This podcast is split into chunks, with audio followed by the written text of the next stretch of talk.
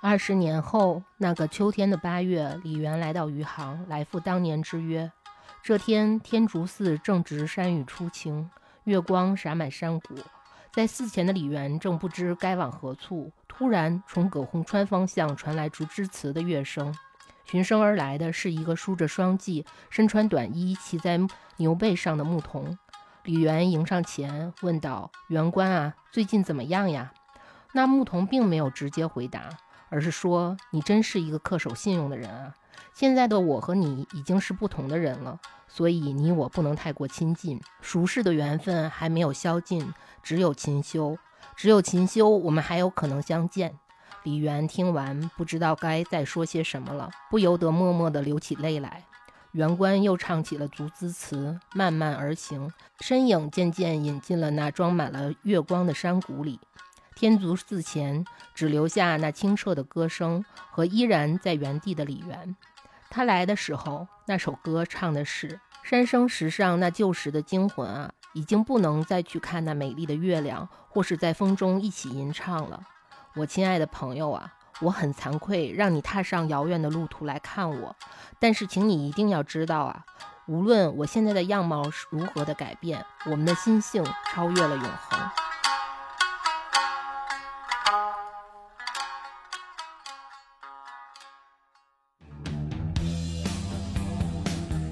黑六电台，支棱起来。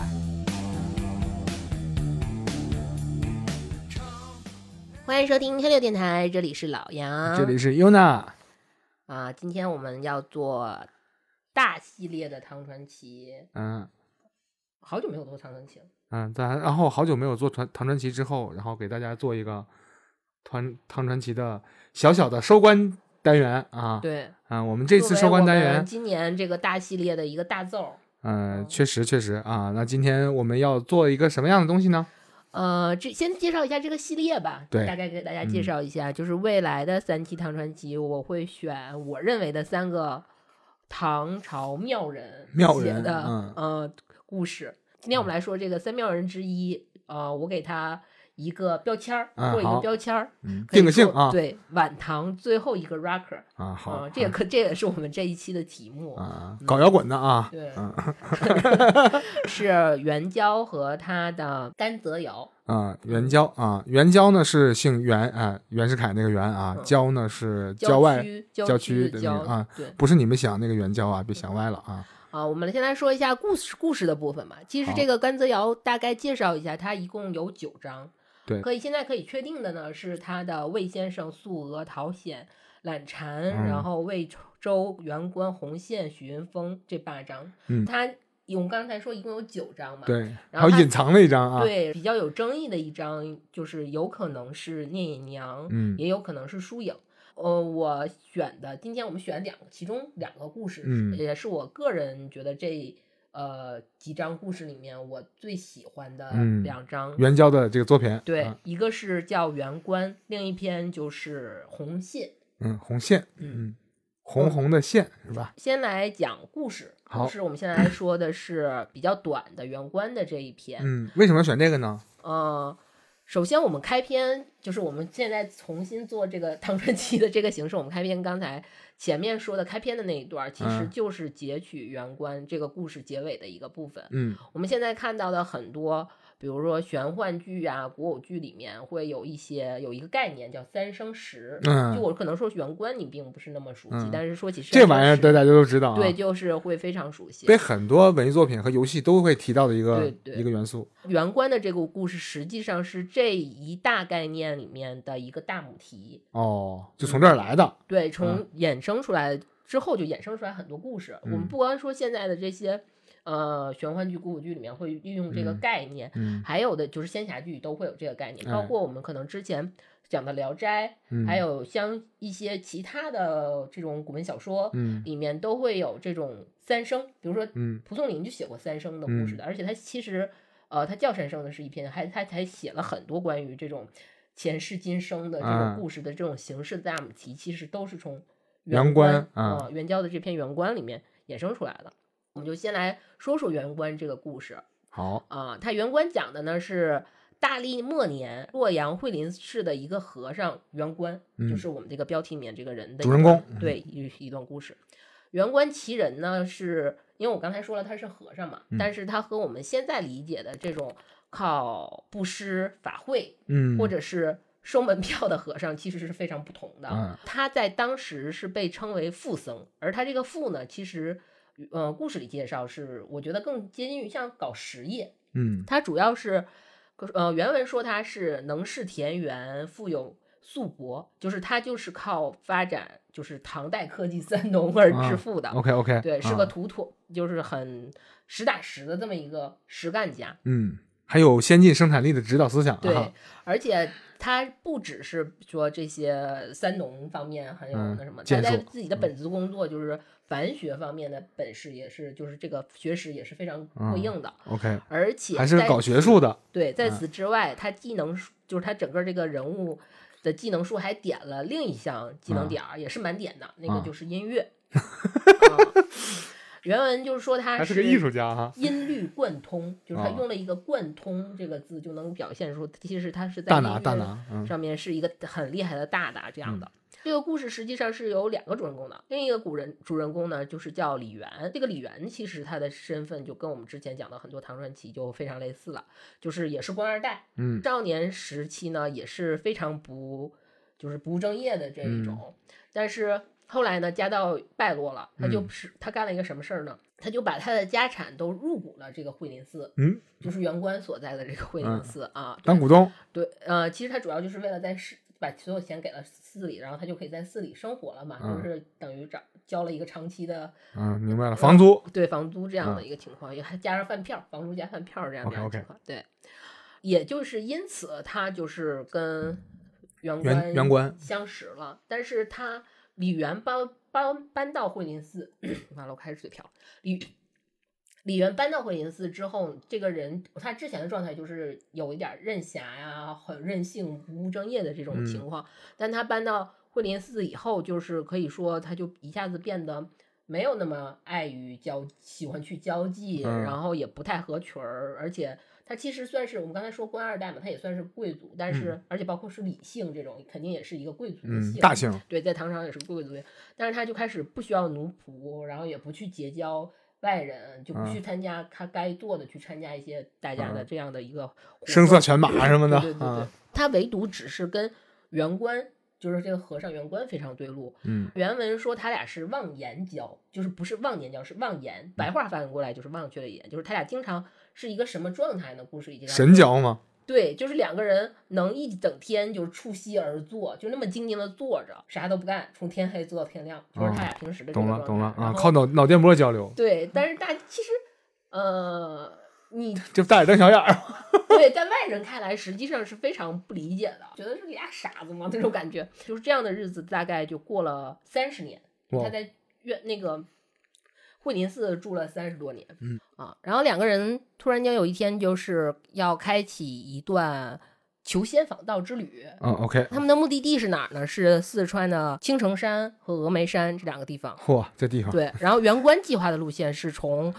长安出斜谷，就相当于是从长安出来，然后走终南山，终南山就陕西终南山、嗯啊。然后李元打算的路线是走荆州三峡，啊，所以在这个路线就产路线上就产生了分歧，是。然后以至于他俩这个计划就耽搁了大半年。嗯。后来李元呢，就是想要，就是本来就是很想去完成这次旅旅旅行嘛，嗯。他就用了一个，就是他觉得两个人都算是有点出世之人的那个状态，说我们怎么能从，因为元关这个路会路过两两京城，就是路过长安和当时的洛阳这两个地方，所以就试图用这个方式去说服袁官。袁官最后呢，给出也是顺从了李元去走那个。就是荆州三峡的那嗯三条路，当时袁官给了一句话，就其中有一个就说“行故不由人”，就是行程既然是这样了，那可能就由不得我了。就当时就说出来这样一段话，嗯结果两个人就开始了去四川这个访道求药之旅。嗯船停到南极的时候呢，然后这个船在一个山脚下停着停泊的时候，然后就嗯看到了几个妇女，这几个妇女穿着的还挺艳丽的。元官看到这几个妇女之后就哭了。为什么呀？对李元也是很好奇嘛，李元很好奇，就问他到底是因为什么。这个元官的解释之后，也就解释了他他们俩之前为什么因为路线分歧，嗯产生的这种耽搁计划大半年，就是为什么元官不想走这条路的原因，也是在于此，是因为就是走到元官是很早就知道，如果走这条路，嗯就会遇到这群妇女当中其中一个姓王的这个妇女。嗯这个姓王的妇女呢，她已经怀胎怀胎三年 都没有生了，而且她没生的原因也并不是因为她爷们儿姓李，然后或者是说就住在钱塘这种的，就不是，而是因为就是她肚子里的孩子实际上就是元官朱宁儿。就是是元关的下下一生，个对，他来了之后就交接力棒了，是这意思吗？对对对对对，呃，所以说元关之前他想避开这条路，就是不想看到这个妇女，然后会对此产生，因为妇女怀孕还是挺就挺辛劳的，就不嗯。想对此产生一个愧疚。但是这次既然碰上了，不不是，就是他当时临出来之前不就说行故不由不由人嘛，嗯。所以他也就是说接受了，算是接受了命运的安排，并且呢，让李元写了符咒，自己安排了自己的后事，并且通知了这个姓王，就是王家姓王的这个女孕妇的这嗯个家，让他们去准备生产。而且他们在这个时候，就袁官跟李元有一个就是小约定，在这个妇女喜三的时候，你去看一眼那个孩子，如果他对你笑了一下，就说明我没有忘记前世的事情。嗯然后呢，我就那么说明我们俩可能还会有一面之缘，嗯，也就是十二年后的中秋之夜，嗯。你去杭州的天竺寺，我们就可能还会再见面一面嗯。对，结果李元就按照就是他就就是这个事儿，基本上已经是算是没有任何回旋的办法了，嗯。所以就按照。元官交代好的这一切，包括去通知他的家人，嗯。然后包括安排员官的这些后事，然后嗯等到呃妇女这个王姓妇女生完这个小孩儿之后，李元就第三就到喜三他们这个行这个日期的时候，李元就去看了一眼那个孩子，那孩子果然就笑了，对对对李元有在这样展颜一笑。嗯，十二年后呢，李元就去赴约，去杭州了，对，在元官和李元的这次相见中，李元的出场和离去，就是后面的故事呢，就是我们开篇之前的那一段儿了。然后十二那个十二年后，李元去赴约，李元和元官在这次相见中，元官在出场和离去的时候各各唱了一首竹枝词。这个其实呃，它是一种，呃，当时巴渝一带非常流行的一种民歌体系，后来嗯是被、呃世人很喜欢这种，就是这个这个呃，算是让这个词牌子吧，然后就把把它变，就是有很多人都写过竹枝词，嗯但是元官的这个里面后面它是有两个足字词的，就是在元官出场的时候，就是后来的元官的出场的时候，这首里面就是有一个。嗯，它的原文是说：“三生石上旧惊魂，赏月吟风不要论。惭愧情人远相逢，此身虽异性长存。”嗯在这之后又过了三年，李元就成为了谏议大夫，就说明李元后来又出事了。嗯又过两年，李元也去世了。整个这个就是元官的一个故事。嗯嗯这里面出现了一个关键词叫三生石，啊、，对，元官这个故事其实是算相对短篇的一个故事，但是我觉得我很喜欢它，是我觉得它既浪漫又很丰富。嗯啊、之所以整个故事会成为后面那个三生石这个概念的大母题，是因为里面用了一个故事，完整的展现了佛教里面所说的这种三世轮回，就嗯这个轮回的这一个概念。梵文里面就是管这个叫僧，呃，僧梭洛，嗯，僧梭洛，啊，对，僧梭僧梭洛，然后音译过来呢，其实就是轮转和流转这个意思。嗯它主要是说有点像说，犹如就是在这个，呃，理解就是说，在这个六道轮回之中，就犹如车轮的旋转。嗯，啊，有点像我们上次说十轮的那个概念啊，命运之轮，对对对，呃，车轮的圆旋转，然后循环不停，然后流传无穷的嗯这么一个概念。原观是让李元在他出生之后，用一笑这种方式来验证说自己是不是忘忘记记了前世世的嗯这种事儿。以后呢，就后面两个人十二年之约等等着这个故事，也都出现在了就这种算是一，我们可以说它是一个文本套路吧，就它出现了很多后来关于山生的故事里面去，尤其是它这个竹枝词，就是整个的这个韵律、文风以及内核，就是我觉得就特别有那个，你其实你听起来就会觉得它很有《红楼梦》的味道，以至于后面其实也就是朝宫确实是，我我觉得也是受这个影响了，影响，会有一些影嗯。响的，嗯嗯，这是大前辈，这是提早了好多好多好多年。对，而且这两个竹字词呢是非常有意思的是，他们都是虽然都是在呃元官以元官 junior 的身份的时候嗯出场和离去，就是嗯退场的唱各唱了一首嘛。竹字词啊，对，但是你会感觉到说他。就是我们刚才在里面说的这个“三生石上旧惊魂”的这一首，就嗯。前一首他出场的时候说的这一首，他很多就更多是站在了一个元官的角度上，嗯。呃，然后元官退场的时候唱的另一首组词词，就是更多的他是对于一个李元心态上的一个描嗯。写，这个我觉得也是非常巧妙的。就是如果你很喜欢这个故事，然后你可以去找来读一下，你去能体、能体会到，就是元官是这样的一个心情，然后李元在面对这件事情又是另外一个心情。在整个故事的结尾呢，那种秋雨以后啊，阳光那个阳光，秋雨以后啊，就洒满月光的山谷啊，然后两个人心境的这种一唱一和呀，就是会显得整个故事就是非常的那种浪漫。浪我们这故事是连连起来说吧，然后接下来我们就来说另一篇非常有名的故事，就是红线。这个红线其实是后来很多戏曲的改编。它有一个，我觉得说它另一个名字，对，嗯会比较大家会比较熟悉，叫红线道河、嗯这个故事。道河，嗯，然后这个故事讲的就是潞州节度使胥松嗯家里面有一个青衣叫红线，他非常善于弹软，而嗯且还通经史，我就是又书啊，又精通音乐，然后又读读过书的这样的。嗯所以薛松呢就给让给了他一个作为书信有点接，就是翻译过来有点感觉是书信秘书的这么一个角色。嗯红线呢，就是是等于呃经常会跟着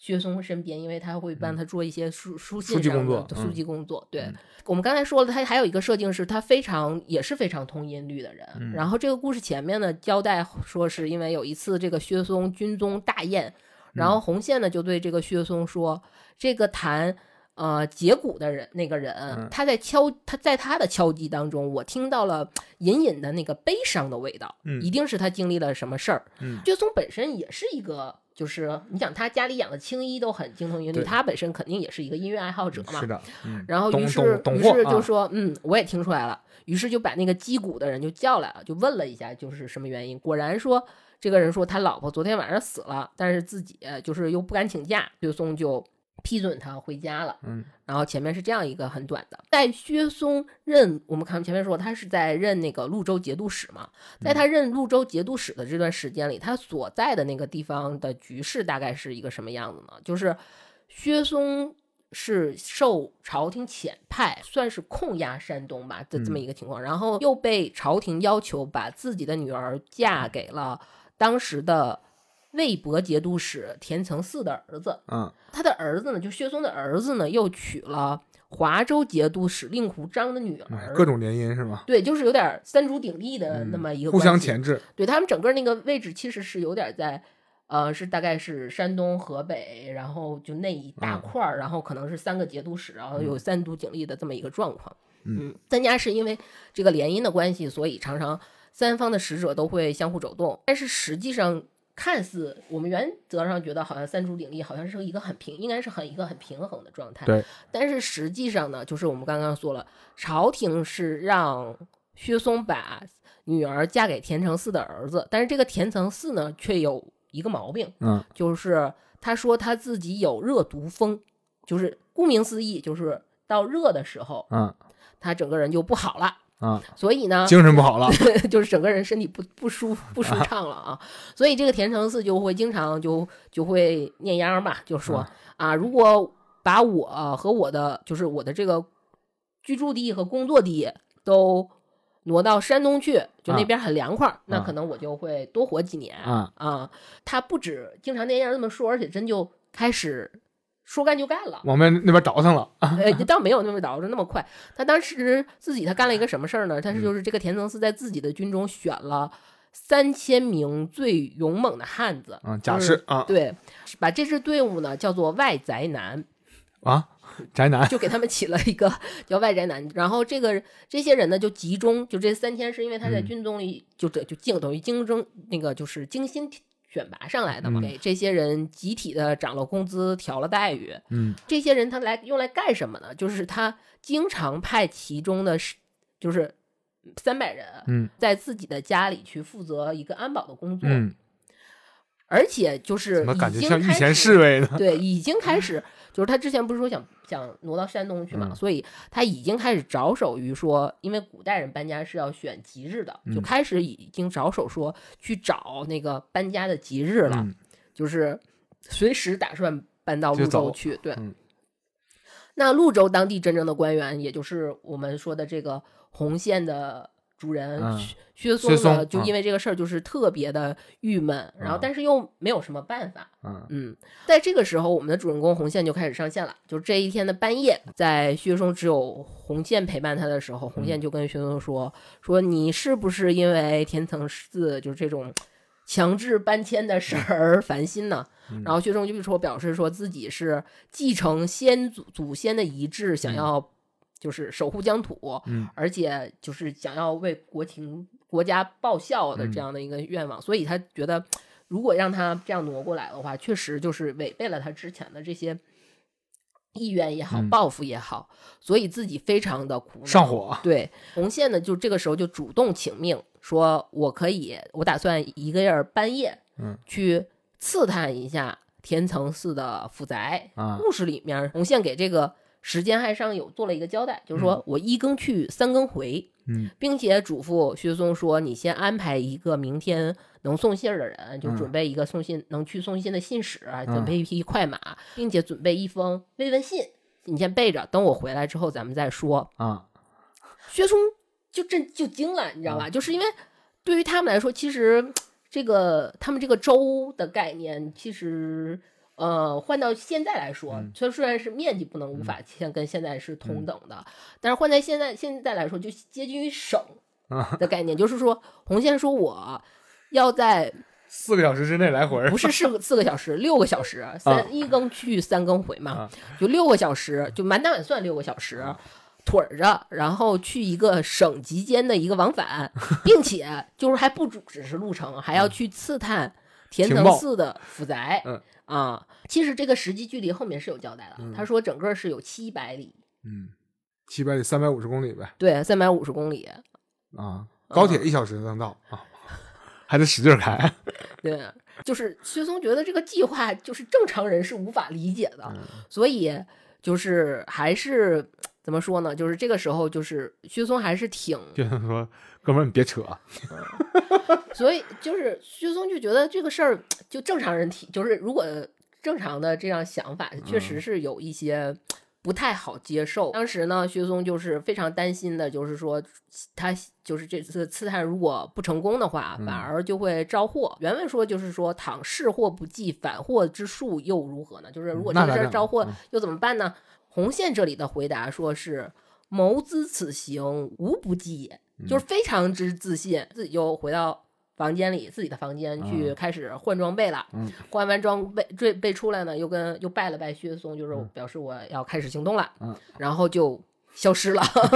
还养了个忍者是吗？这是 对，这里面其实就是交代了一下，就他除了换装备，就是换一些前行嗯且比较方便前行的装备以外，他这里还交代了说，铜线胸前配了一把龙纹匕首，而且在额头上写上了太乙的神名，就太乙的神，就不是神，就是神的名字啊，太乙神的名字。还是个忍者。对 然后故事到这里呢，就是还有另一个有趣儿的细节，就是说薛松在等待红线的这段时间，嗯因为就是三更去呃一更去三更回嘛，嗯在等待红线的这个时间，是把自己一个人关在房间里喝酒，而且就交代了说他平时是一个不善饮酒的人，但嗯是在这一晚他喝了十多杯都没有醉，然后就这么喝着喝着，突然间感觉后背刮了一阵风，然后嗯有那种树叶落落地的声音。最终就是起身一看，就发现红线已经回来了。这不还是忍者吗？这什么鬼？整个呢，红线就向他汇报了一下整个的行动的这么一个情况，包括他什么时间到达渭城、田层寺的这个府里面的安保布控的情况是什么样子的，嗯自己是从什么路线进到田层寺的卧房，包括。田层寺卧房里面是一个什么样的布置？嗯床上用品都是啥呀？是从哪条路线撤退的呀？是从哪个城门出来的呀？嗯包括他走了哪条路返回，嗯啊，大路返回，而且还表在中间还穿插了自己这个一路上愉快的心情的一个描写，对，就是事无巨细。在这一段里面，其实是有三个细节，呃，我觉得是非常值得 来聊一聊的。啊第一个是我们前面提到的，就是说田层寺，就是他在刚开始有动心思要挪到山东这个嗯心思的时候，他可是有三千被他成为外宅男的那啊个，就是。精英型安保人员吧，嗯可以这么说，嗯，也交代了，他说他每天晚上他会选三百个人来值班儿，嗯我们其实就相当于这三千人，是不是就相当于十天轮班一次？嗯，应该是这样吧？是对吧？但是呢，就是在红线进到天层寺嗯这个府里面的时候，这些人是一个什么样的情景呢？是他在去卧室的时候，就看到这些外宅男是躺在走廊，就坐在走廊上呼呼大睡的，嗯就鼾声如雷，嗯也包括就是。田仓寺卧室里面伺候他的这些人，就可能小丫鬟啊，或者这些侍女啊什么的，嗯。他们这些人呢，都拿着，比如说有的是拿着汗巾子啊，就是拿着手巾呐、有的是拿着掸子就睡着了，而且嗯。兵、就是当时包括外面人的兵器都扔在了一起，嗯。而且是在一个什么情况下呢？就是蜡烛的灯都快熄灭了，嗯。香炉里面的香也燃尽了的时候，都没有一个人醒来。更过分的是，红线还过去去拔了他们的，就是拔他们的簪子啊，撩拨撩拨他们耳环呢？这些人的状态就是都像病了一样，没有醒过来。嗯这个其实是相对于，嗯，我觉得算是一个加强版的，相对于一个不合理。因为首先我们自己如果睡觉的话，光线有所改变，或者是气啊气味嗯，有很明显的嗯改变，就因为香炉里面的香都嗯灭了嘛，有一些明显的改变，都不都会影响到，都可嗯能会让我们醒过来。对然后包括比如说这三就是这三千个人，他们是，你想你十天上一次班，你你上班还会觉得，对，其实有这个问题啊啊。对我觉得是是有的。但有一个问题就更不合理了。嗯你说他这样的话，一个人还好，三百个人是什么几率？大家都不行对来啊，这是一个什么样的恐怖的情况？绝对是使用了幻术，嗯，忍者使用幻术。我觉得另一个细节的地方就是这个李他就是红线还说了田成是睡觉的样子，嗯我觉得这儿就是他描述田成是睡觉的样子呢，就睡得像一个小 baby 一样，特别香，而且还就是有细节，就是说他还露着脚，然后嗯枕着花枕头，就我觉得这块儿还挺可爱，挺憨，挺可爱的。这个只是我个人趣味的，我觉得还挺好玩。还有第三个地方就是说。他枕头旁边放了两样东西，两个东西，一个是什么呢？一个是一把七星剑，嗯，然后这个剑前面呢有一个敞了敞开了的金盒，就是嗯。金子做的金金做的这个盒，这盒子里面装的是呃田城寺的这个生辰八字儿，还有北斗神明，就是我们刚才说那个太乙神明他在额头上写了太乙神明嘛，然后这个田城寺的这个盒子是北斗神明，这些他的生辰八字儿和北斗神明这个上面呢是覆盖了一些，就覆盖了一层香料和珍宝。嗯。红线，而红线就这次任务，他是并他觉得他其实非常容易轻，可以非常轻易的刺杀去刺杀天成寺，但实际上他没有把天成寺杀了，嗯，他只是把这个金盒给拿回来了。偷回来了啊，对这么个道盒啊，对啊，就是我们前面就说，就前面在红线出发之前，其实他是跟薛松交代了几件事儿了，就是说嗯你准备马匹和准备送信的人，嗯还要准备一封慰慰问信信啊。嗯这个慰问信写的其实也挺贱的，就是他大概意思就是，呃，大概意思是说什么呢？就是他原文是说，昨夜有客从魏中来，云自元帅头边获一金盒，不敢驻留，紧却封纳。大概意思就是说，昨天有人从你那边过来，给我带了一个从你大脑袋瓜子旁边得到的一个金的盒子盒子，对我可不敢留着啊，所以特意呢给您送回来，送了回来，就是这么一个意思，这么一封信。这不是红果果的威胁吗？对，这个信呢和这个金盒就连夜的被人骑马送到了天成寺那边天成寺那边呢，就是正好赶上全府已经开始上下去搜寻这个金盒了，就可想而知，就是田承寺拿到这份慰问信和金盒的时候，就都快吓尿了。然后就是不仅设宴款待了送信的人，给了非常多的，就这个信使给了非常多的赏赐。第二天还派人送给薛松三万匹布、两百匹的好马。嗯，其实我们也说，之前就布其实也算是一种货币，硬通货。对嗯还有别的一些好东西，并且转告薛松说自己已经洗心革面，重新做人了，啊搬家什么的呢就不存在了。然后他俩不是呃那个，他不是等于相当于呃。薛松的女儿不是嫁给了田承嗣的儿子吗？然后说，我儿媳妇儿呢，就是在 转告里面说，我儿媳妇儿绝对是一个是我的好儿媳妇儿，是我们全家的小宝贝儿呢。然后就是说，然后还加了一下就说，对了，之前那个我家那三千个外宅男，嗯你知道吧？啊其实我就是想成立一家物业公司啊，嗯没有别的意思。不过你放心，我现在公司也解散了，我也严格遵照劳动法发了 N 加一的遣散费，现在他们都 开开心心的回家种地了啊，大概就是这么一个一封信。嗯从这天以后的一到两个月，就是说两地的信使就是非常频繁的往来，就是嗯关系一下子就变得非常密切了密切和热络起来了啊。故事到这儿呢，其实就是算是红线道河的整个的一个经过，以及最后产生的一个影响。故事翻到这里，基本上就开始要说一说我们红线退场的故事了。嗯就是说说这件事儿的后来没过几天，然嗯后红线就找到了薛松，就提出了请辞，嗯并且在这次请请辞里，他就交代了一下自己之前的一个过往。嗯红线说他自己上辈子呢是一个学医的男人，游历四方的那种，就给人治病，到处给人治病。天他就遇到了一名女患者，他当时对这个女患者的诊断就是说，这个女女的得了骨症。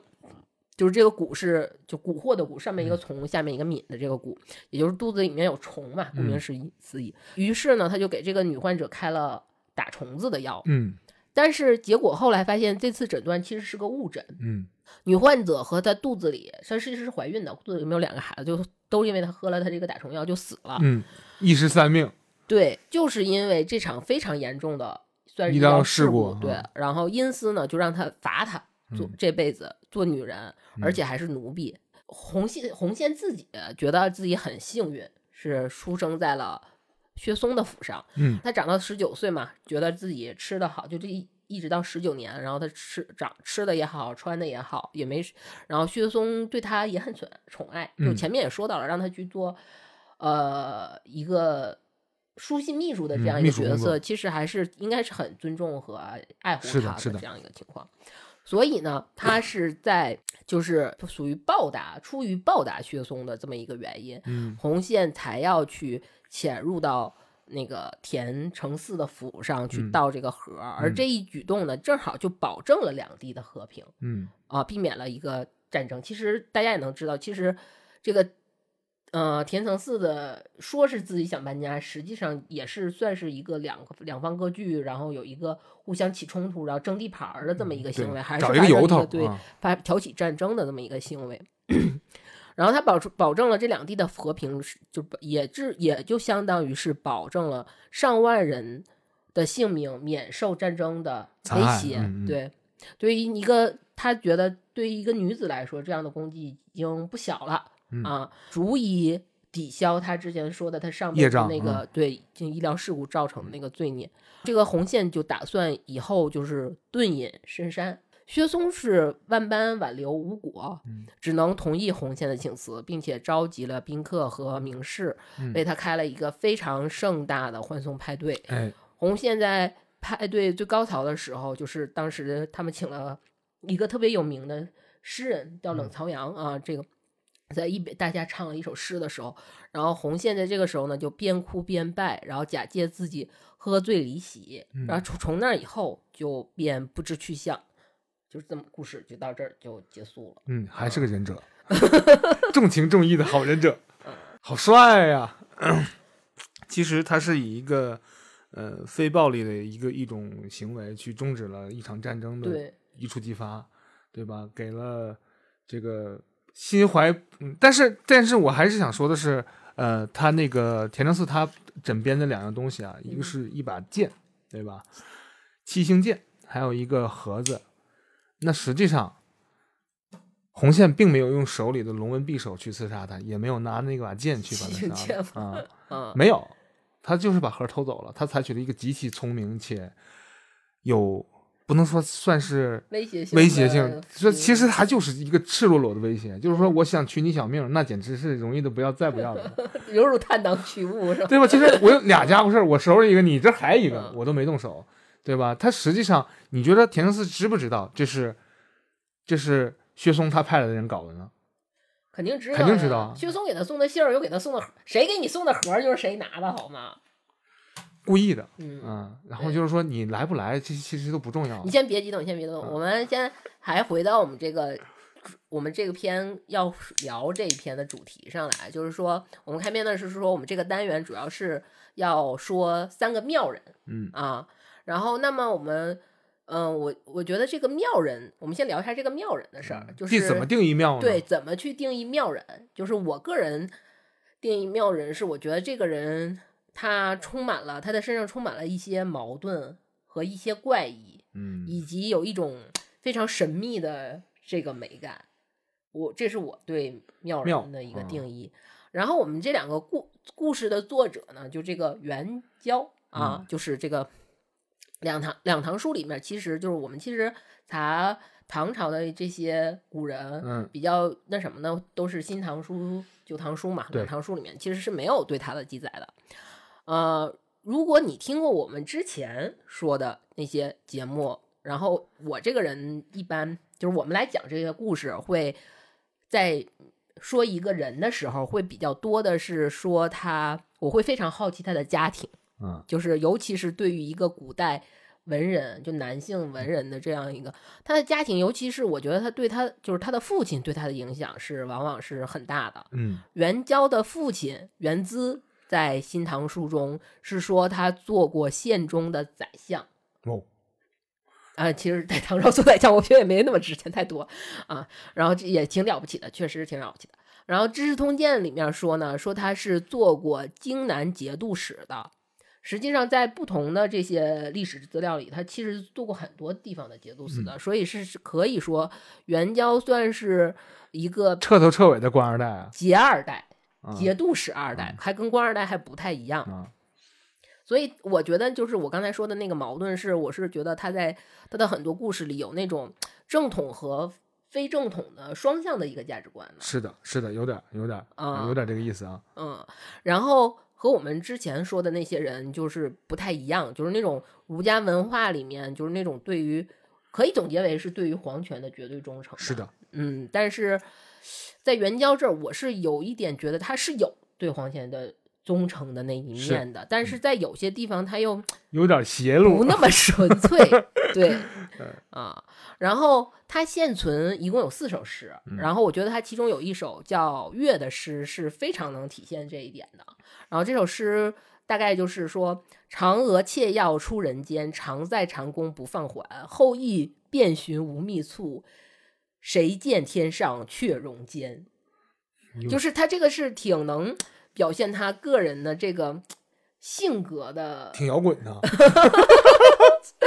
对。这么刚吗？再说说这个袁交的老爹袁嗯资，他实际上我们是刚才说的是节度使的那个部分和他和袁交本身节二代的这个身份。然后除了这一点呢，还有一个另一个特别好玩的点，就是相传，嗯，就袁资啊自称自己曾经是西风一个西风坐禅的和尚。嗯这是 给自己凹身份吗？对，所以你从这儿看，感觉好像就结合我们刚才说的那个三生石的故事和红线的故事里面，其实是有浓浓的佛教色彩的。是，尤其是圆观，它其实就是一个佛教故事、嗯啊。而且袁教自己他之前做过的官里面也有也做过那个次部郎中，这个次部郎中是主要是负责什么呢？他主要职责是掌管全国的佛教事务的。嗯所以这个也是，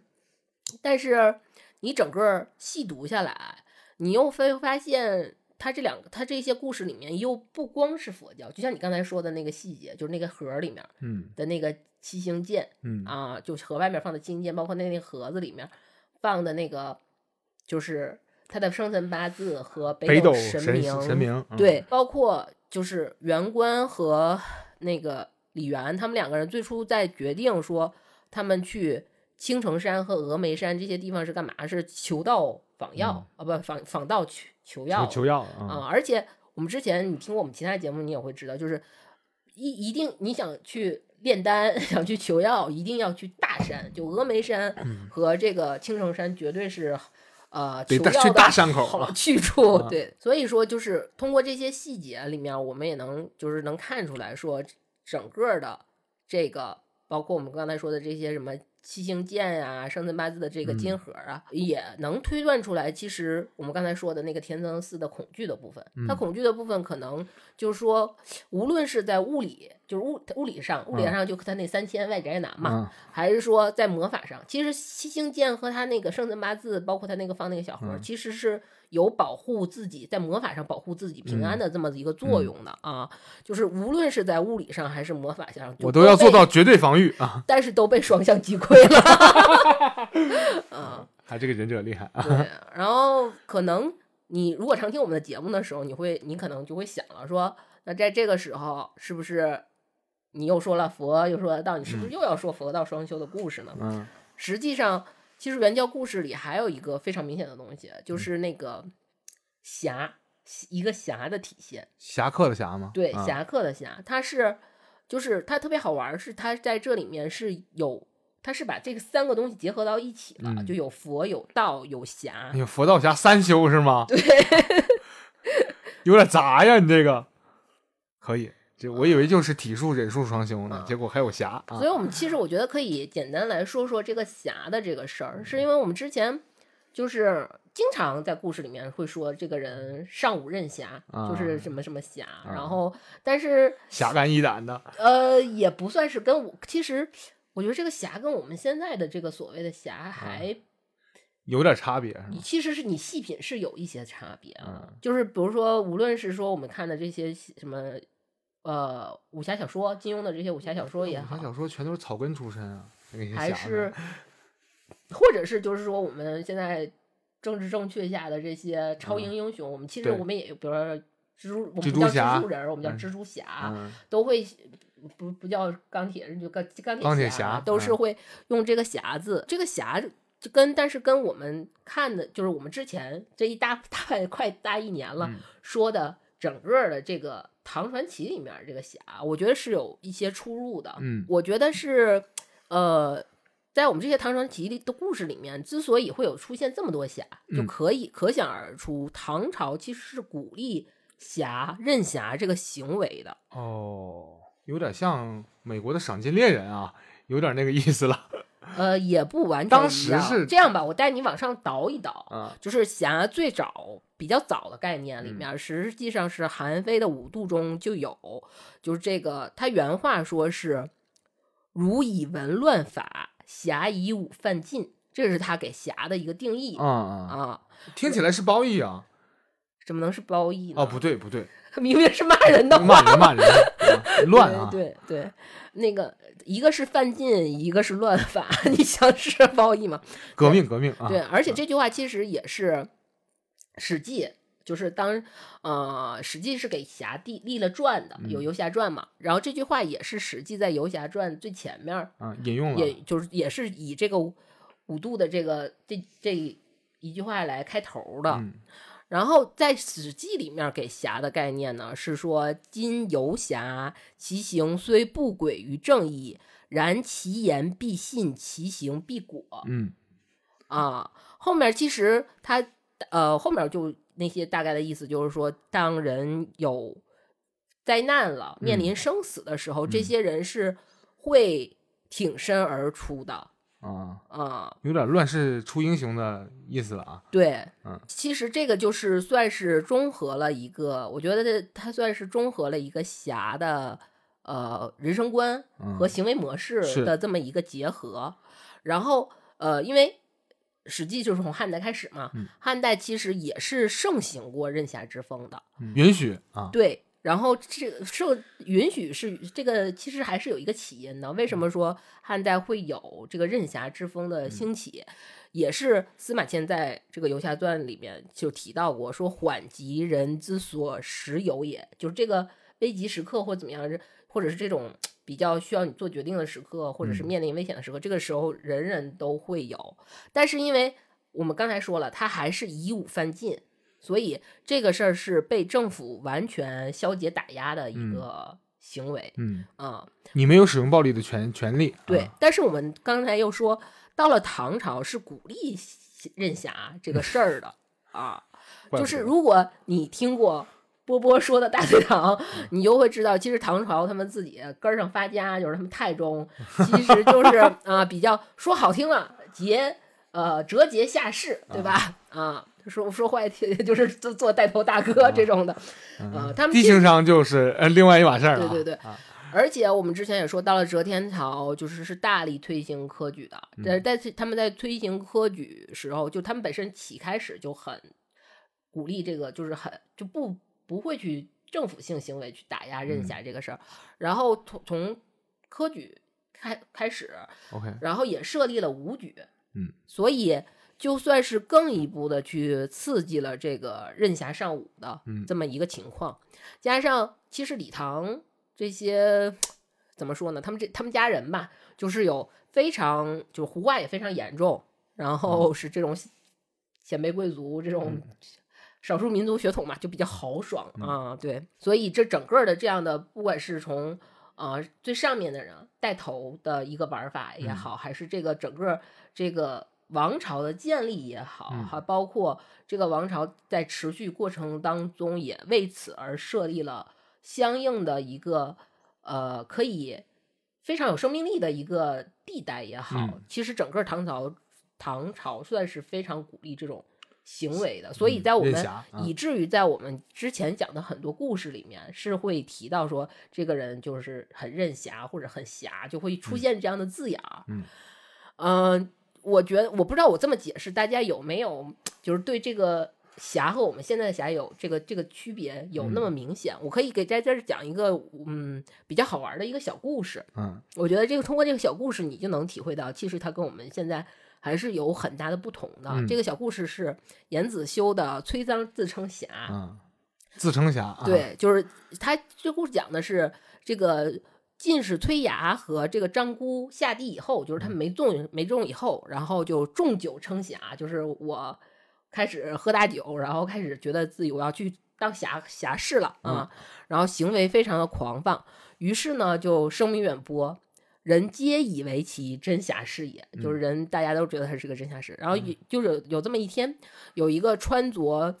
就装束非常威武的这么一个人吧，就是配着剑，然后背着一个囊，就是一个袋子。这个袋子呢，还一直滴滴答答往下滴血，嗯然后就走到那个张姑的面前，嗯就跟张姑说：“说我刚刚手刃了我自己的仇人，嗯然后我这个背的这个袋子里呢，装的就是那个我那个仇人的脑袋嗯啊。现在呢，我非常高兴，于是就是向张姑索要酒喝。酒足饭饱之后呢，这个人就又说，就说我听闻张姑你极讲义气，就是名声在外吧，这样一个情况。就张姑正好呢，我是想报答我之前的一位恩人，嗯我这个恩人呢，其实也是一个义士，嗯然后于是就向张姑借钱十万民，抢劫，而且信誓旦旦的，指天指地就一定还啊什么什么。就是张姑其实这个时候就已经被就是吹捧的就投架在那儿了对，已经架在那儿了。就首先我听说你很有名气，然后投奔你来的，我我而且我也你看我们俩是侠都是侠，都嗯是结成相交，都是嗯义气中人，就这种状态，就给他捧到那儿了。然后所以就不加思索的就把这个钱就给这个这个人了。之后这个张姑就等这个人回来还钱嘛，嗯因为之前他也是指天指地的这么发誓、诅咒什么的，就一定会还钱，所以就在那儿等。但是左等右等呢，都不见这个人回来。最后，但是那个人走的时候是把他，他不是来的时候除了佩剑，佩剑是肯定是侠的一个标志了。嗯一会儿后面我们会说，他不还是背了一个袋子嘛，嗯然后他就把这个袋子打开了，嗯，发现里面呢是一颗猪头 好吧，啊、诈骗的是吧？对，所以就知道自自己非常上当，然后就是特别特别特别生气，然后之后就是开始已就就是他后面就是说他已经就属于放弃了对侠的执念，整个的追求啊，是大概是这么一个故事。当然，这个是相对，他是以玩笑的手法，嗯。其实比较负面的去说说这个任侠的行为。但是可想而知，就是我们现在也能通过，我觉得这个故事是非常能充分的体现那个时代，嗯就是对侠的一个。定义和定义嗯对的一个概念呢啊，所以你看，从我们就再说回我们刚才说的那个红线的那个故事，在呃，就之前我们提到侠中它是有正义的内核，就是那个所谓的义嘛，然后这个义就是有恩必报，然后而且当时也是出现，就是他为了报答嗯。薛松的这个恩情，然后而且也是马上就要面临了一触而发的这种战争，然后他才，而且他是主动请缨，嗯。然后挺身而出的这么一个情况。我听起来这么像唐朝版本的意外率呢。呃，跟一，但是这个里头魔法，呃，那你说的是这个魔法的事儿，其实还是稍微是有点儿的、嗯。啊，因为他你看，我们就刚才不是说他会呃配剑，然嗯。后背了一个袋子嘛，嗯。就是我刚才说推搡自称侠的那个故事里面，所以我们再说回那个。红线的故事里面，其实也是有剑这个元素的，嗯。就是在它那个盒子旁边放有有一个七星剑，剑嗯。嗯，所以其实剑其实在整个唐的这个侠任侠文化里面，嗯。其实也是一个非常重要的符号的，嗯。就是包括我们刚才最早说说他最早出现的这个概念，就是那个五度中韩非说的，他给侠的定义是说侠是带剑者，嗯然后包括后来就是越女传剑这个特别有名的嗯传说嘛，也是说就是什么一人当百，百人当万。所嗯以在整个唐人的心中，就剑这个东西是，就是它不只是一个兵器，兵器，它甚至是一个有生命的东西。嗯然后以至于形成了一种对剑的这种东西的一个一种神物崇拜。嗯啊，所以这个剑就是另一个非常重要的符号，而且呃，是你我觉得红其实红线这个故事，嗯它你能感觉到，你包括你刚才说的，它并不是用暴力去解决那嗯些问题，嗯所以它就变成了就是一个，我觉得它是上乘的是就是上起的是那种，就是整个的包括我们刚才说的《史记》，它是一个史、史学史作文学的这种，嗯。然后下层的就是后世的这些武侠小说，虽然有嗯。一些区别，就是它是一有一种。我觉得更是刚刚才我们说了，让大家通过一些故事和我们嗯。说的这些去品味它那个嗯。侠里面的那个部分，可能是主要还是范进的那个部分，但是嗯。你内核里面的那个意义和它取义的方法，嗯。还是像你说的，就是更多的它是用武力去避免武力，对，用暴力去避免暴力嗯。啊、啊，确实是，确实是，我个人非常喜欢这两个故事的一个非常多的原因就是，呃，因为我在讲元官那个故事的时候，嗯就是我是有略过说，因为元官是让李元去通知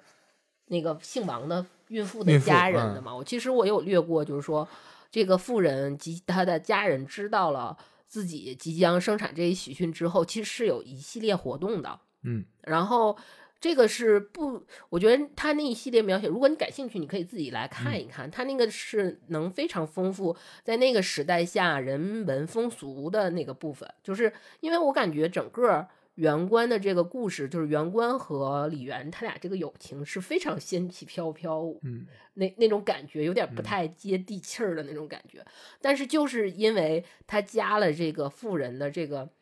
和他家人这个整个包括他们的庆祝和以及报答员官的嗯这些一些流程描写，嗯对，它是加了很多给这个悲伤的故事，实际上是加了很多生的那种，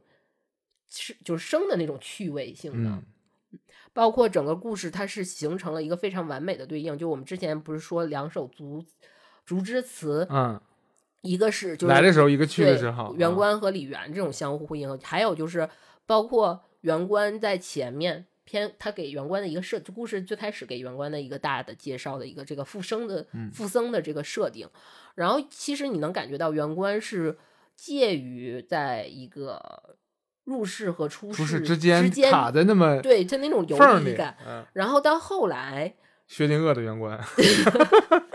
对，到后来，然后就是这个追梦，你看他在那个惠林寺住了三十年，嗯然后他们俩其实一出门就等于就遇到这个孕妇了，嗯然后他就跟，然后员工不就商量说我们十二年后再有一个相见嘛，嗯就是这个等于李元这个追追梦的 追梦四十二年的这个李元，其实他最后他其实他是在那个三三十年和这十二年里完全是一个出世的一个状态状态下的，但是他最后他在离世之前又入世嗯去当了两当了当了当了三年官啊嗯两三年官。然后这个又跟开篇的这个圆官的这个设定，其实也是一个，我觉得在情绪上也是一个一个哦是的是的对是的他会做嗯到一个首尾相接，嗯它就是一个好工整完全啊，的一对一个闭环，这就是这就是处女座喜欢的故事，卡的严丝合 对缝，卡的颜色，而且是四十二哦，它里面说到了终极的宇宙奥义哦，四十二，嗯，这个数卡的还挺巧啊，对嗯，然后我们红线这个故事呢，是我觉得是我非常喜欢它，就除了它里面有那些，比如说像我们刚才提到的那三个细节里面，能嗯感觉到它有一些，它肯定是用了一些法术、道教法术的嗯这些、这些东西吧。但是红线那个故事，我觉得从感觉、个人情感上，是因为袁交在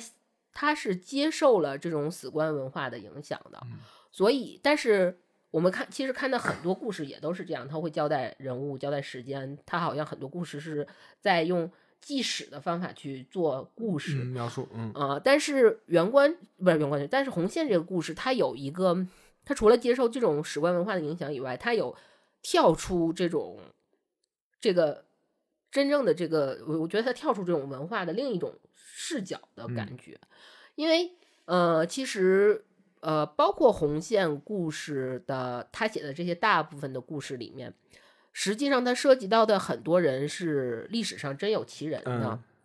比如红线，刚才我们说的红线故事里面，就这个薛松和嗯田承嗣，然后这个薛松就是薛仁贵贵的孙子，就是薛礼之孙。就嗯你可以，田承嗣嗣呢，就是安禄山的一个手下，嗯骁勇善战，拥兵自重。他是一个首开河北山镇割据之势的这么一个人，嗯，非常大军阀了，对大军阀的这么一个人。但是你看，我们再说回红线的故事，就是在他故事里面，就是其他包括他其他故事也是这样的，就是呃，他的第一第一主人公却是虚构的啊。对于其他这些，就是我们说历史上真实拥有的、这真实存在的这些嗯人物，然后这些非常。风云人物，刚才我们说的这些，比如说像薛礼的孙子，啊包括这种大军阀，它里面还提到了，比如说像武三思，包括李白，就这些非常非常孟朝阳，对，嗯就是这些人，呃，等于这些面对这些风风云人物，然后这个红线就变成了这种，就这种真正我们知道现实嗯的这种历史，这种舞台上的这种。一个参与者和见证者是一个这样的一个关系，是嗯有点《阿甘正传》那个意思了啊，对啊对对对对，它是这种，而且你会感觉到，就是因为它是一个这种关系，它不仅去见证和参与了，而且他还推动了历史，包括像红线这件事情，他是他是去推推动和改变历史的是的，啊嗯。然后整个的，就刚才我们像我们说的这些。你说的这些大军阀，嗯包括这些大诗人，包括嗯、呃还有什么呃，就这些非常有名的嗯人物，这些人物其实就变成了，就是怎么说呢？就变成了这个我们的主人公的一个陪衬。嗯，我觉得这种他背书了啊，对我觉得这种关系还是挺有挺微妙的，是因为你会觉得他会给你一种。也不能说希望吧，他给你的感觉就是说，这些赫赫有名的人物，他们是，呃，就是我们的这些历史，并不是这些叱咤风云、赫赫有名的历史，就是历史人物所掌控的，不是这些大军阀来掌控的。也有可能是这些名不见经的小人物。对，啊而且他写的这些人其实身份都并不高。嗯，你像和尚什么婢身份、婢女，婢女，啊就是都是真的就是卑贱者去，历史是这些人去改变和推动的。那他这个可不是他那个年代应该有的思想呀。对，啊，因为这个也是他矛盾的一个地方啊。你既代表了对吧朝朝朝朝廷对吧？但是你自己推动的这些东西，然后你认为你的历史观是这样的，是每一个细小的个体他们所推动的。而且包括，其实你看他在整个红线故事里面，他也没有说我对节度使的所有的态度都是那么的，我对他们的这种割据的这种事迹，他觉得我维护了，只要维护了暂时的平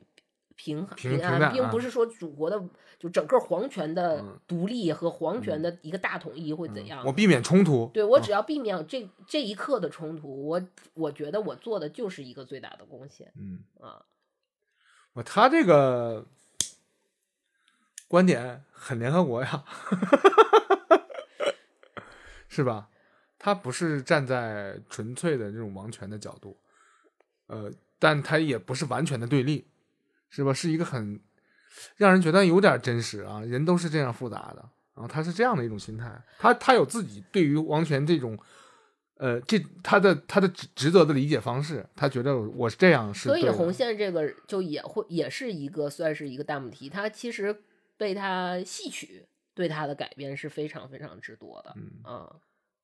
可能会变成什么民族英雄啊，或者是嗯，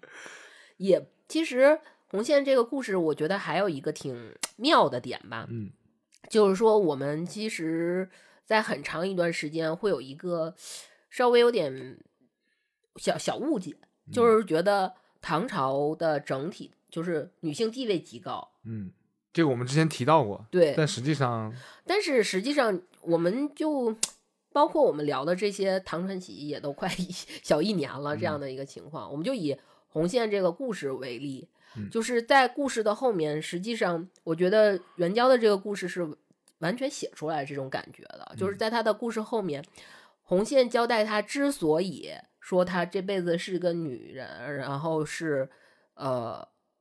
这个这个，她成为女人的这个原因，是因为她上辈子犯了很严重的错误，错误，嗯，被惩罚，然后他这个性转其实是一种惩罚的手段。嗯，你去去品一品啊，这个凭啥就变成女的就算是惩罚呢？，对，然后而且他还结尾给他安排，其实他做了一个对于这红线来说，他自己认为非常大的功绩，他觉得足以去跟他那个去之前的罪过，罪过去扯平，抵抵消，对，嗯先抵消。但是实际上，他最后的结尾给他安排的是什么呢？他是隐遁深山，他归隐了。嗯，然后这种归隐其实跟我们说的，呃，男性的，男性的那种就完全是不同的。其嗯实，在很多唐传奇里面的故事里面，都会有这样的一个安排。嗯然后这种安排，我觉得更多是一种，就是这些女性真的是无法在现实社会中去找到她们相对应的，就跟她们所所创造的价值相对应的位置，才会有的这种这种处理方式，对这种处理方式。所以，其实 相对来说，唐代女性的社会地位是有所提，相对其他朝代来说是有所提高，但是它是在一种不尴不尬的情况下的一种嗯卡当间儿的，上不去下不来，啊对对对对。对，也没有办法给你立碑立传什么的，就只能用这样的戏曲或者文艺作品的手法让你引入深山得了，也没有办法再继续给你注史力说，或者给没你功成名就，想都别想你官职嗯什么的，或者是让你成为一个有威望的人，是这些都不是女性的一个那个时代能给女性的一个出路。嗯，所以他就只能使用这样的方式。对啊，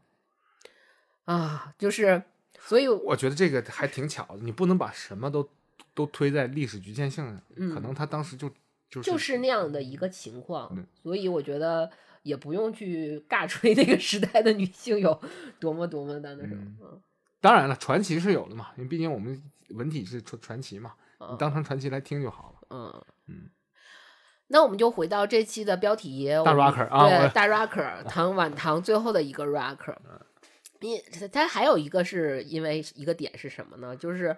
援交的每一篇故事嗯都不意外的提到了音乐，啊，他对他肯定是个音乐爱好者就是了。对啊，就是他，而且他故事整体的安排，包括我刚才说原关的那个嗯故事，它那种前尾前后的呼应，那种嗯节奏感，实际上是。呃，我觉得这个也是他能把这些音乐融入到他的嗯文章和文字里面，这个曲式给人卡的就特别靠谱啊。而且就是它相对应的是只，我觉得只有在那个时代才能出现像袁娇这样的人，因为，嗯、怎么说呢？我觉得唐唐朝是一个最能体现乐政相关啊，的一个时代了吧？啊，乐正啊，对音乐的乐，朝政的政啊，啊，人 因为他他他就是你看他整个的，我们可以说就是说，比如说唐的一个兴衰，然后它的治乱的这样一个时间或者嗯历史，它其实是一部音乐史。就它更后来保以至于音乐它演变成一种接近于方术的哎。这么一个情况，因为很多里面它会体现说能够通过音乐能预知人的吉凶祸福啊，啊，或算命是吧？对未来命运什么的之前，啊，行，而且之前我们做过，就是我想学那个系列，你记得吧？就是你要学一样乐器，对我就是说我特别想学乐器。其嗯。实我是对音乐和乐器这个东西是有一种，可能是因为我得不到，所啊。以才产生了一种幻想。和痴 恋。对，然后所以就就是嗯我觉得这这在我觉得这很正常。翻了给翻了个白眼儿给你，所以援交就是他对我对他，我可能他的音乐我现在听不到了，他这样的那谁也听不到对了。对，但是他在故事中透露出来他本人对音乐和乐器的这个音律的理解吧，嗯这种理解，我觉得是更让我就是我把它能放在三妙人的第一个第一嗯个的一个。非常大的原因，嗯还是想不到还是个音乐人，嗯然后。嗯，我我我知道你想为什么觉得他特别呃给他形容成为 rocker，因为他确实是非常有摇滚精神啊。嗯，你按照现在理解的摇滚精神，你就说我们刚才说他那首诗，啊。就是他写乐的那个诗。哎呦我，天哪，嫦娥 后羿对，他就是说“谁见天上却容间”，他嗯最后的那种反问是，我觉得他是充满了他对那种现实有一种愤怒，因为他毕竟他生存在那个时代，嗯就是安史之乱之后，然后在晚唐时期的那嗯种很混沌、很混乱，然后在各个方面又得不到一个很大的建树，一个那样的一个情况啊。嗯，确实是摇滚精神啊。嗯这我觉得你这他不是影射，这完全就指鼻子骂街了。这个，这个很很明显了。嗯，比较直比较直给啊。现在无论是流行音乐也好，还是很多说唱音乐也好，都是在虚张声势。只有摇滚做到了指鼻子骂街，是吧？真的是不不不不遗余力啊。呃，有点意思啊，特别大 rocker。那所以说，你对于呃老袁这个人，嗯，嗯、你对他的评价就是一个妙人嗯，妙人，嗯他妙在的地方就是他在于，我觉得他，我矛说矛盾是其实我们说的妙人实实际上是他对我们是有一种迷有迷那种迷人呢，但是他迷人的点是在于他身上的那种矛盾感，嗯。他身上的那种冲突，嗯。包括他对于音乐的了解和运用，嗯。是一个让我这么对音乐 不可得的人，然后在他的所有的故事里，在他的文字里能感觉到那种音乐性、嗯那种节奏性。它实际上就好像是自己手搓了个烟雾弹，然后扔脚底下了，砰一炸了之后你也看不清，但你知道那儿有个人，对啊，这种影影绰绰的这种感觉。你说的啊，这个他自己怎么想的，我们只能猜。嗯还有他的音律呢，我们也听不到了啊。再有他的那个所所有的那种见闻，我们也只能靠，因为没有说直接去描写他这个人干了啥啥啥啥啥，我们只能靠作品去反推这个人是什么样。所以说他这个朦胧感是有的。你第一个把他选成为了晚唐最后一个，rocker，这确实挺摇滚的。嗯嗯，这个该说不说。嗯我觉得在他身上是能完完全全体体会到他那个时代的那种反抗者的那种，不是抢你手的那种，而是一种他没有暴力，没有。只有音乐和他自己要抒发的东西的那种情况。音乐和爱拯救嗯这个世界。但是他呃写 红线这个故事确实挺狠的，嗯拯救了上万人的生命安全，呃确实是战乱。大家应该知道，安史之乱也好，就死了多少人，那真的是一茬一茬的死，那死的太多了。如果说能避免眼下的这种和平的，哎，不避免什么鬼，换换来的眼下这种和平的话，他觉得是大功一件。嗯、这个我不知道现在的影视作品也好，还会去描写这种状态吗？呃，而且其实你要说影视化的话，就是因为呃，我觉得红他在他实际上是描写了那种，就包括你可，因为我们把它道盒的整个过程，嗯。其实是简略的去大概说了一下，只是说了几个小细节，嗯，但是你能看从他做准备，他穿了什么样的衣服，然装后去，梳了什么发饰，嗯。然后在胸前配了那个虎纹匕首，然后在头顶那额头去写，其实太乙神明太乙太乙神明那个其实就算写了个符嘛，嗯。然后包括他怎么怎么去潜入，然后在潜入上潜潜入这个田层寺的府里面，这一路上的一些。他看到了什么，听到了什么，嗯。然后包括进到屋里，那个屋子里面的是一个什么样的摆设，什么样的装潢，真的是非常细致的描写，是能非常有画面感的。嗯，如果能影视化的话，其实是非常，我觉得它包括我们刚才说的这些武侠，我们现在可能看到很多武侠是武功的部分占了一个很大的，就对是什么轻功啊，什么内力啊，对对对，这些东西是占了一个很大的一块儿，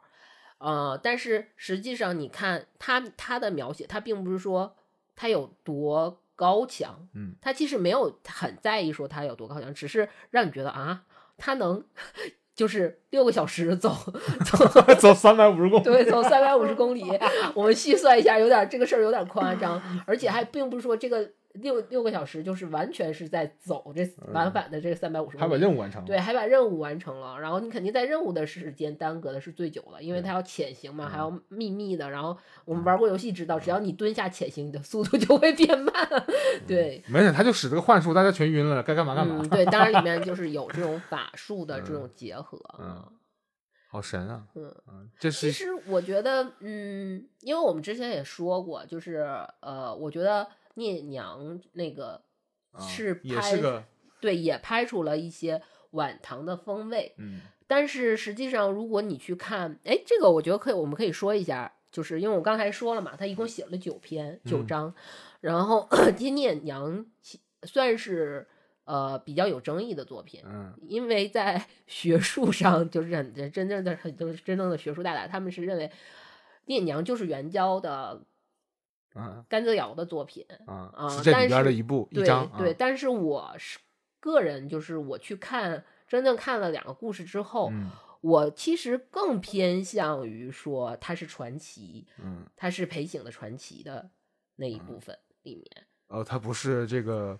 呃袁老袁写的这个作品对里面的一章啊。对，因为他们比较多的说就是这个行文的方式嘛，就是嗯有那个一个人是喜欢先说人物，再交代年代，嗯另一个就是喜欢先交代年代，再说人物，嗯，是这个用这个方式去判断或者是怎么样。多个维度但去是判断啊。就是比如说我们刚才说了，其实元宵大部分作品里面它是必提到音乐的，嗯但是聂娘里面其实没有什么太嗯多的音乐感和也没有音乐的元素，我觉得这嗯是一个问题。还有一个问题是在于人物的这个塑造上，我们可以拿红线，因为聂隐娘和红线是完全是可以放在一起去比对的。嗯两个女英雄。对，在人物塑造上，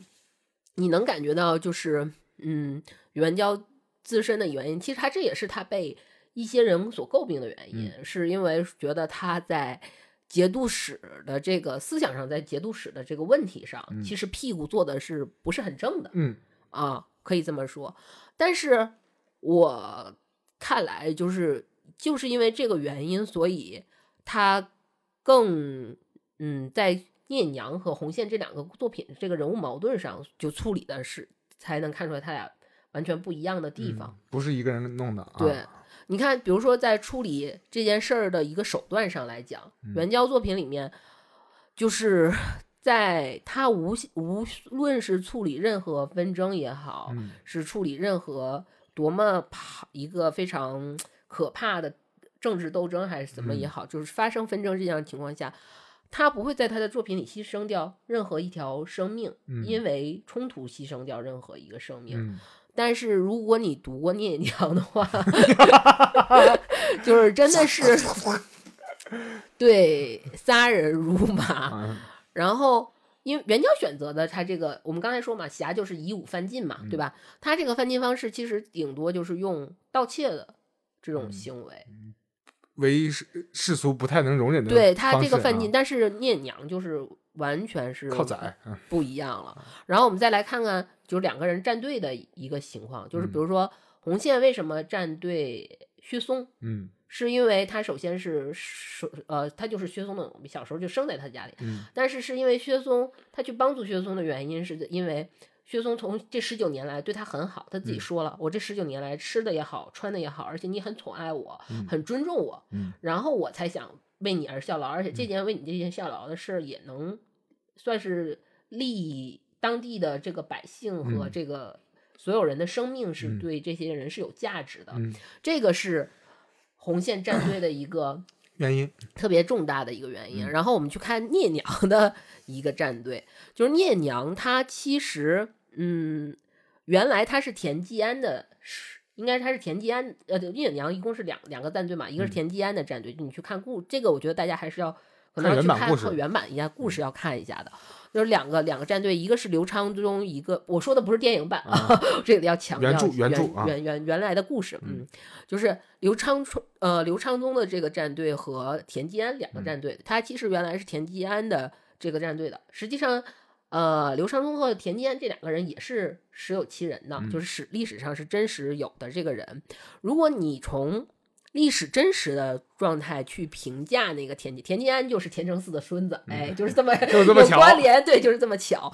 然后说他这个人其实是，嗯，挺平时挺奢靡的，嗯然后不太对军务也并不是非常的上心，嗯就是他也不是说他对军务，他对军他的军事不是很体恤，嗯而且他之前还活埋过进士，进士啊，对，然后是一个性格上非常凶暴残忍的这么一个人。嗯，然后你去看呃聂隐娘的这个整个，你从细节上去看聂隐娘的这个投诚倒戈，他表面上说是很。嗯，当时他那个故事里面的描写说是聂隐娘觉得刘昌宗是一个啊又会神算，然后会很有智慧、很有很有预见性的嗯这么一个人。但是，嗯，你从你从整个的故事，你去不去看那个他那个所写的那个原因？从故事整个那个细暗线暗线去去细品，它更接近于就是呃，为了避害，然嗯。后就是就一下子就转变，就特别善于倒戈，嗯。然后而且刘昌宗其实也是节度使，所以你等于是做了军阀的狗腿子嗯。的这么一个，嗯，就表面上好像是说，因为呃刘昌就是刘昌宗就对我是纵人国事嗯。之论的这样一个，但是你看戏下面的那种隐藏的那种暗线，嗯。就还还真就不太是这么回事儿嗯，啊。所以你觉得这东西不可能是援交的作品？对，然后还有包括结尾，就是两个人都是选择隐去了、隐隐隐遁了嘛，这样的一个结尾。然后我们刚才也说了，红线的这个结尾其实是有，我觉得援交是有，呃，体就是挺体恤红线这种女性地位的尴尬的，嗯所以他才会写把那种感觉去写出来。嗯但是其实你看整个聂隐娘后面的结尾是，其实他的最最重要的不是说他骑着鲤鱼翩然而去，他最后结尾是他其实记述了另一个比较小的故事，就是他当时就是因为刘昌宗已经死了嘛，嗯然后他就给刘昌宗儿，就他看到刘昌宗儿子就说你这一年有难。嗯然后你也别去当官了，我给你一丸药，你把这个药吃了，能保你这一年无虞。然后你就赶紧辞，趁这一年关，你赶紧辞官，啊，赶紧走就，赶紧走，赶紧隐退，就不要去做节度使了。嗯然后，但是呃，刘长宗的儿子把这个药吃，然后就真的就死了。就是他是更多的是他是我感觉是在说这个故事的结尾实际上也是更多是在说那种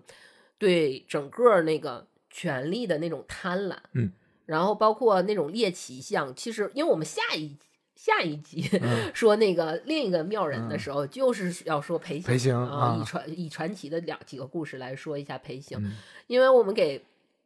传奇的定义，就是给裴醒的定义，是嗯。一个都市怪谈的缔造者，就是他就喜欢玩这些神神儿玩这些鬼神儿这这些不是神儿了鬼了，就这些这些比较梗姑的事儿，对都市怪谈的这种，哎，哪儿哪儿哪儿有一个，你看他那个什么精精怪怪，就这种名字，就是真的是都是非常，我觉得更符合于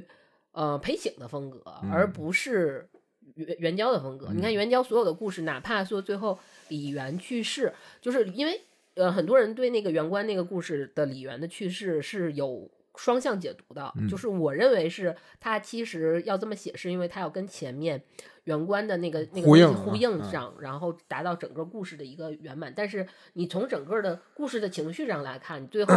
你感觉到，即便说他去去世了，但是你觉得他其实这整个故事，他不会让你因此而过于悲伤。嗯，因为这个给你一个希望，对，这个这个故事好像你读下来就是一个非常美的故事。援交的很多故事的感觉，最后都是这样的。他们艺术家都爱这么搞，对，然后包括 红线的故事也是这样的，但是真的聂江 不是这样，裴行就是裴行写的故事也不是这样的啊，所以我觉得他更这偏成了无头悬案了，这是谁写的呀？我觉得就是，呃，学术上讲，就是那些真正的学者们说这就是原交的，这是援交的故事，因为他们有很多举例，学术啊上的举例。但是我从个人阅读的情感上来讲，嗯我觉得不像，我个人认为嗯，他就是裴醒的，啊，行吧，呃，这是还是一个无头悬案啊，没有确切的证据来直接表明。其实他现在其实，在学术界不算是无头悬案，就已经定了。那你没有直接的 证据去说明嘛？对对对嗯，对对，毕竟没有人谁说谁谁谁什么啥啥啥就是他的第九章啊，嗯没有这样的字眼儿去说这个事情啊。袁交这个人还挺 rock 的啊，我能咂摸出那个味儿了，嗯我知道你为什么要起这个名字了，确实挺这个的啊，有点像呃前苏联那个摇滚歌手小崔啊，小崔啊，嗯嗯。Victor 崔还叫什么来着？我记得他还歌还挺好听的啊、嗯大家可以去我安利了一下，大家去搜苏联崔啊，就知道有一个朝鲜人在俄罗斯生长的朝鲜人，一个摇滚歌手，特别赞啊，特别厉害，啊也挺 rock 的啊。因为你一说这个援交这个人，但是我觉得他是他的 rock 是窦唯的那种 rock，你不觉得吗？有点儿吧，有点儿嗯有点儿，嗯。首先我就们要说，他是很 rock，但又他又仙气飘飘，然后他又好像但他和窦唯又不太一样世俗又没有办法切切切断那种关系，他是一个，但他又很挣扎。呃在我们现在解读来讲，他是一个既得利益者，嗯对吧？嗯是吧？有房又有地，对吧？有兵又有权，是吧？有这又有那，然后你还不满足于这个，怎么哎，怎么这么像释迦牟尼？嗯，但是他也也做不到他那个佛祖那种高度啊。但是他，但是他有自己的抱负和选择。嗯，因为你要换在，我觉得我们不能把他从他的那个时代，他的那个大环境拎摘出出来，那不不可以。你还是要放回去去看。嗯然后我们的解读其实是我们个人的一种一种情绪延伸。嗯，呃不能这么说啊。反正他会他会乐器，我就很佩服他，他就很厉害。呃我要说一句题外的，就是我这这说的这事儿特特有意思啊！我就是看了那个贴吧里面有人讨论，很多年前说那个评判三国什么什么什么事儿，然后有一个人就把他那摘出来，就说诸葛亮那个人怎么怎么样，怎么怎么样，怎么怎么样。然后他实际上他看的视角是拿现代人的可嗯视角去看他，然后就有一个人反驳他，他说你要这么想的话，你这样，你这么想，你现在就我们这个世界上对吧？二战之后越战之后他，看的是《三国演义》不，《三国志》啊，《三国志》嗯啊，他逗啊，他看了《三国志》才这么想的 然后他说，他们现在拿那个兵，拿拿那个冷兵器这么砍来砍去，然后使各种计谋，然后算来算去，有什么意义啊？你现在就一个炮弹轰过去，全炸死就完了呗。你既然都已经拎出来了，你咋不使现代武器也拎过去呢？炸死就完了呗。那还什么计谋？什么军事家？还要什么出师表？炸他不就完了？还北多少次北伐都都失败，炸他！所以我就觉得这个事儿就不能把那个人拎到现在，然后就啪啪啪一顿抽完了再放过去。对，这东西历史就是历史，你不能把它当成一个玩偶一样抽出来，然后搞一个小穿越，然后批判一番，搞个大新闻再放回去，这不合适啊。其实这个，但是我们现在可以这样，嗯，就是以我们现在的眼光去评判他当时那个时代他所处的那样的一个呃历史背景下，我们用现代能听懂的一种方式来叙述它，就是晚唐的最后一个 rocker，对，对吧？我们我们对就像我们其实，因为我觉得可能会有这种困惑，就是大家会有这种困惑，就是我们一旦说一旦说这个人很侠，然后但是他就是跟现在的侠不一样，我们定义的侠不一样，因为我们现在的侠已经没有犯禁之说了。当时是有的，对，当时是有，哪怕郭靖大郭大侠对，他都有，然后神雕大侠也有，但他的翻金和不用说跟唐代的翻金，可能跟汉代的翻金又不是一个意义上的又不是犯禁。那就我们他也有翻金的部分，但是翻金的部分其实在后来已经在这个禁上到底是在呃底线 法律的底线上徘徊，还是在人性的道德的底线上徘徊，还是在什么什么，还是在那个湖光的方向徘徊？这个都是一个摇摆，然后然后可能我们现在真的，所以你很难去理解这种所以你刚才在讨论的那个，就是 他的行为啊，虽然就有违常理啊，是吧？这个侠的行为有违常理，但是这个义在，对吧？实际上就是一个古代很朴素的一种讨论：程序正义还是结果正义？呃这个意义正义的义是吧？啊、对。啊，这个义的存在，他说他为了义啊，你觉得他是而过程？且其实你想想，他也并不是说，因为你像比如说，无论是司马迁也好，还是韩非也好，嗯就是无论就是司马迁，你可以说他是道家，你可以说他儒家，或者他儒道双修，对吧？然后那个韩非就肯定是，你可以说他是法家，嗯或者是你说他是，就是他们是在他们在于解说，但是还是有他们自己的一个攻击范围的。是是的，是的，然后我们现在的攻击范围可能就也变了，我们有政治正确压着，我们有什么什么什么压着，我们这个完全是不一样的。其实这是现代社会的演变，无论是中美、西方、欧洲、嗯日本，都有所谓的政治正确。就这个东西，大家不要去就死着盯着就拿这个四个字儿去开涮，实际上这是现代社会的一种需要嗯而已，仅此而已。包括大家，我们我们谈到现在，比如说武侠片，我可以简单来说，就在最后结尾的时候说来说一下武侠片，嗯包括武侠片，我们可能说的就是，比如说一说到武侠片，就是金庸的那一嗯些，包括可能在武侠片里面。呃，很多人是非常喜欢徐克那一派的改编，就尤其他的《西龙门客栈》，然后嗯可能再往前就吴金泉他们的那一些。但是其实我觉得，或者是我其实个人我还是很喜欢那个那个那谁，完了把 名儿忘了，那个那个叫什么？说片子吧，不用说名杜琪峰。啊，杜琪峰杜琪峰其实也是拍过一些掺杂着现在定义下的一些武侠片的，嗯其实也是非常精彩的。我其实个人是非常喜欢杜琪峰的那种武侠片的嗯那种韵味的。嗯他其实你说他是武侠，他能放在侠片里，武侠片里面，他可以放，他又跟现在那种精神出精神的这种道德上的这，或者或者是情感上的，他其实也有很多挣扎和冲嗯突啊。嗯。武侠片侠这个定义其实很难很难熬啊。那你觉得《七武士》算武侠片吗？七武士不算武侠，我跟你你不能这么说啊！你可能你 你现在说的很危险。武侠片就是我们国家的，那就侠片呢？侠客片，对吧？侠，我们所说，比如说包括外面，嗯就是后我们后来给借给西方的那嗯些超英里面，他们嗯给他们以侠，也是因为我们要信达雅译过来说他们是侠武侠就是我们自己的，你你别瞎说。那你那这么说，很多西部片它也算是侠客片啊？呃，按照我们理解，信达雅的方式去翻译过来，是他有他们的所谓的我要维护这个小镇的正义。是正义，维护正义，但是嗯它是西部片，嗯它不是武侠片。天哪，我的求生欲让我 出了一身冷汗。嗯，我也喜欢武侠片，好好看，因为能左脚踩右脚，踢云纵。啊扯远你说的，扯远大推荐大家听王一博的《图林传》，平行十八什么十十十三到五，左脚踩右脚，嗯，十三到五。丛林还是听听就算了，听一乐。嗯，行吧。那对于这一个我们的大 rocker 还有什么要补充的吗？没有了啊！感谢收听黑油电台，这里是老杨，这里是优娜，那我们就做一个预告，下期要做裴行是吧？嗯啊，另外一个大妙人，对这个大妙人，一个都市怪谈的地招。好吧？这么像 人送外号？行吧，就到这吧，拜拜。